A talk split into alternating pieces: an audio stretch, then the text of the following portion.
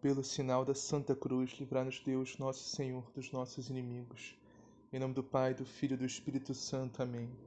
Creio em Deus Pai, Todo-Poderoso, Criador do céu e da terra, e em Jesus Cristo, seu único Filho, nosso Senhor, que foi concebido pelo poder do Espírito Santo, nasceu da Virgem Maria, padeceu sob Pôncio Pilatos, foi crucificado, morto e sepultado, desceu à mansão dos mortos ressuscitou o terceiro dia, subiu aos céus, está sentado à direita de Deus Pai Todo-Poderoso, donde há de vir a julgar os vivos e os mortos. Creio no Espírito Santo, na Santa Igreja Católica, na comunhão dos santos, na remissão dos pecados, na ressurreição da carne, na vida eterna. Amém. Vinde, Espírito Santo, enchei os corações dos vossos fiéis e acendei neles o fogo do vosso amor. Enviai, Senhor, o vosso Santo Espírito, e tudo será criado, e renovareis a face da terra. Oremos. Ó Deus, que instruíste os corações dos vossos fiéis com a luz do Espírito Santo, fazei que apreciemos retamente todas as coisas, segundo o mesmo Espírito, e gozemos sempre de suas divinas consolações. Por Cristo nosso Senhor. Amém. Liturgia da Palavra, 19 de janeiro de 2021, terça-feira, segunda semana do tempo comum. Primeira leitura. Leitura da carta aos Hebreus. Irmãos, Deus não é injusto para esquecer aquilo que estás fazendo e a caridade que demonstrastes em seu nome, servindo e continuando a servir aos santos. Mas desejamos que cada um de vós mostre até o fim este mesmo empenho em plena realização da esperança, para não serdes lentos à compreensão, mas imitadores daqueles que, pela fé e a esperança, se tornam herdeiros das promessas. Pois, quando Deus fez a promessa a Abraão, não havendo alguém maior por quem jurar, jurou por si mesmo, dizendo: Eu te cumularei de bênçãos e te multiplicarei em grande número. E assim Abraão foi perseverante e alcançou a promessa. Os homens juram, de fato, por alguém mais importante, e a garantia do juramento põe fim a qualquer contestação. Por isso, querendo Deus mostrar com mais firmeza aos herdeiros da promessa o caráter irrevogável da sua decisão interveio com um juramento. Assim, por meio de dois atos irrevogáveis, nos quais não pode haver mentira da parte de Deus, encontramos profunda consolação.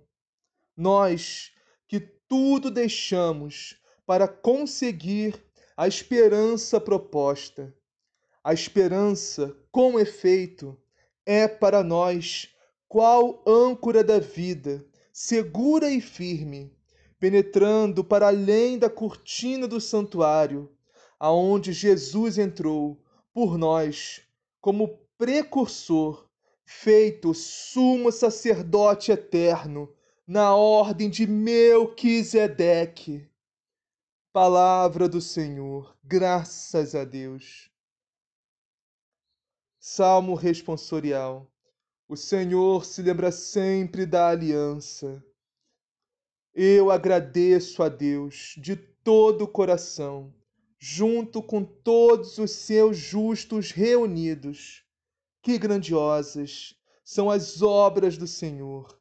Elas merecem todo o amor e admiração.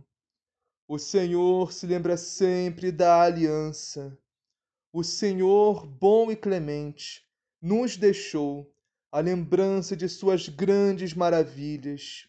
Ele dá o alimento aos que o temem e jamais esquecerá sua aliança.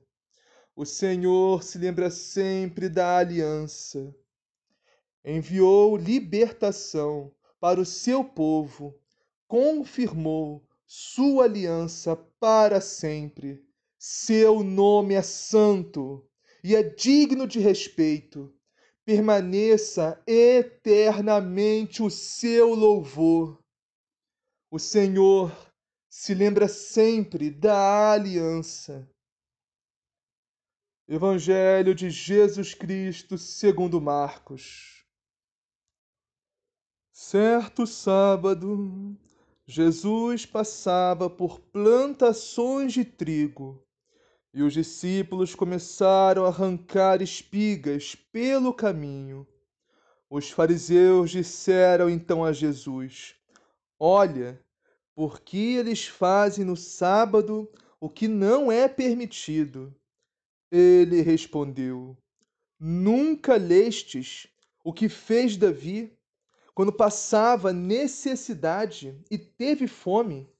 Ele e seus companheiros, como entrou na casa de Deus no tempo do sumo sacerdote Abiatar, comeu os pães da oferenda que só os sacerdotes podiam comer e também os deu aos seus companheiros, e acrescentou: O sábado foi feito para o homem, não o homem para o sábado. Assim, o Filho do Homem é Senhor também do sábado. Palavra da salvação. Glória a vós, Senhor. Meus amados irmãos e irmãs, Vamos iniciar a meditação de hoje direto no Evangelho, que está em Marcos, capítulo 2, versículos 23 a 28.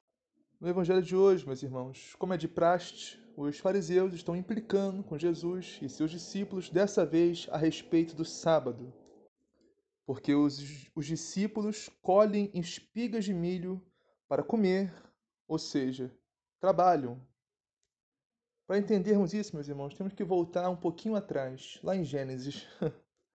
Vamos lá. A palavra de Deus nos diz que o Senhor criou o universo em sete dias. No caso, tecnicamente foi em seis, porque no sétimo dia ele descansou.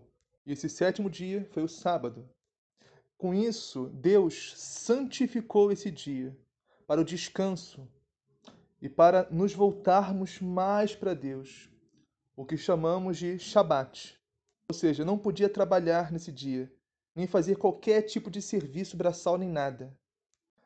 Mas os discípulos estavam com fome, eles iam fazer uma grande jornada e não podiam sequer se alimentar, porque era sábado. Uma lei que escraviza, que não deixa o homem sequer comer, se alimentar.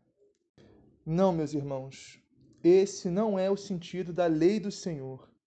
E Jesus deixa isso muito claro nesse evangelho, ao dizer: O sábado foi feito para o homem, não o homem para o sábado. Ou seja, a lei foi feita para o homem e não o homem para a lei.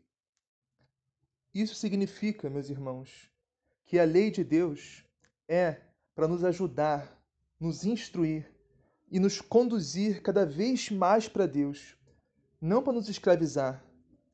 E nesse caso, em especial, extraordinário, específico, de necessidade dos discípulos em comer, eles não estavam infringindo a lei. Assim como o exemplo de Davi, que Jesus citou, com seus companheiros, estava partindo em guerra ou voltando de uma guerra, não me recordo agora. Acho que ele estava fugindo de Saul, e Saul queria matar ele, era o antigo rei de Israel, o primeiro rei. Então, ele estava com seus companheiros numa situação extraordinária, de necessidade. Entrou no templo e pegou os pães que só os sacerdotes podiam comer. Eram pães da oferenda, pães ofertados ao Senhor. E Davi comeu e deu seus companheiros, porque era um caso de necessidade. E, meus irmãos, Davi, o Senhor, Deus, se importa muito mais com Davi do que com os pães da oferenda. Deus se importa muito mais conosco, meus irmãos, do que com a lei que ele nos deu que a lei é para nós, é para nos ajudar, nos instruir e nos levar cada vez mais para Deus. Isso não significa que não devemos obedecer à lei do Senhor, de maneira alguma. A lei é para ser cumprida, mas esse era um caso extraordinário de necessidade, de vida ou morte. E nesse caso, dos discípulos, também dos apóstolos, eles não estavam infringindo a lei. Se pensarmos bem, se discernirmos isso e percebermos, os discípulos estavam cumprindo mais a lei do que os fariseus. Porque o sábado é feito não só para descansar, né, mas principalmente, em especial, para nos voltarmos mais para Deus. E os discípulos estavam com Deus lá. No caso, Jesus, ao contrário dos fariseus, que estavam longe de Deus. Ele estava perseguindo a Deus, né? Tentando matar e crucificar a Deus. Então, outra questão aqui, meus irmãos, muito importante nesse evangelho é: se a Bíblia diz que o sábado é o dia para o Senhor, por que nós mudamos para o domingo? Primeiro, meus irmãos, que não fomos nós que mudamos, mas sim o próprio Deus, com a ressurreição do seu Filho Jesus Cristo, que aconteceu no domingo. Isso, meus irmãos, significa a nova criação, a recriação de tudo no universo. Deus faz novas todas as coisas em Jesus Cristo. Com isso, meus irmãos, o domingo virou o novo dia do Senhor, o que chamamos de Dominus Dei, ou seja, o dia do Senhor. O domingo, meus irmãos, agora é o dia de descansarmos, mas principalmente nos voltarmos mais para Deus, com orações, meditações, louvor, adoração, bendizer o nome do Senhor. Mas, acima de tudo, e mais importante que tudo, é o dia de irmos na casa do Senhor, ou seja, de irmos na igreja e participarmos da Santa Missa. E, se possível, comungarmos, se estivermos preparados, em estado de graça, comungarmos do corpo e sangue de nosso Senhor Jesus Cristo, a Santíssima Eucaristia. Meus irmãos, um domingo sem missa é um domingo de pagão. É um domingo de quem não conhece a Deus e de quem certamente não ama a Deus. Meus irmãos, eu vou falar isso agora com todo amor, com toda caridade, com toda misericórdia desse mundo. Porque amor, caridade e misericórdia não é só ficar adulando, falando o que a gente quer ouvir, né? É falar a verdade. A gente acordar e voltar para a vida. Digo, vida é vida eterna. Meus irmãos, alguém que se diz católico, mas não vai à missa no domingo, porque, entre aspas, tem coisas mais importantes para fazer. Já deixou de ser católico, meus irmãos, há muito tempo. Já perdeu a fé há muito tempo. A não ser em caso de doença, ou se a pessoa tiver uma numa cama sem possibilidade de andar, não existe motivo justificável para faltarmos à Santa Missa, ao sacrifício no Calvário do Senhor no domingo. Não tem motivo justificável. Não podemos dizer, meus irmãos, que amamos a Deus se não podemos tirar sequer um dia da nossa semana para Ele, cumprindo esse, entre aspas, mínimo preceito da lei. Mínimo, não por ser o menos importante, mas sim por ser o mais básico dos básicos. Mas lembremos, meus irmãos, que isso é um pecado mortal. Faltarmos a Santa Missa no domingo por preguiça, comodismo, falta de interesse ou ir para qualquer outro lugar. Pecado que nos leva à morte. E que se nós não nos, não nos arrependermos, não nos convertermos, não nos confessarmos, pode sim nos levar ao inferno também. Portanto, meus irmãos, vamos santificar o dia do Senhor, participando da Santa Missa no domingo.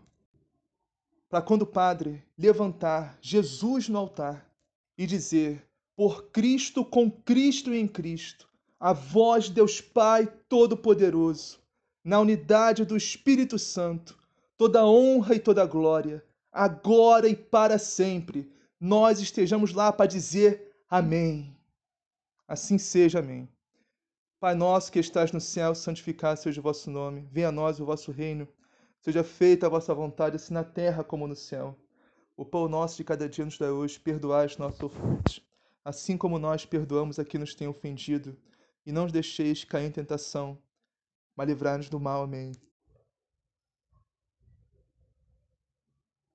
Perdão, meus irmãos, tivemos um problema técnico, vou recapitular a oração. Pai nosso, que estás no céu, santificado seja o vosso nome. Venha a nós o vosso reino, seja feita a vossa vontade, assim na terra como no céu. O pão nosso de cada dia nos dá hoje. Perdoai as nossas ofensas, assim como nós perdoamos a quem nos tem ofendido. E não nos deixeis cair em tentação, mas livrai-nos do mal. Amém. Ave Maria, cheia de graça, o Senhor é convosco. Bendita sois vós entre as mulheres. Bendito é o fruto do vosso ventre, Jesus. Santa Maria, Mãe de Deus, rogai por nós, pecadores, agora e na hora de nossa morte. Amém. Glória ao Pai, ao Filho e ao Espírito Santo, assim como era no princípio, agora e sempre, por todos os séculos dos séculos. Amém.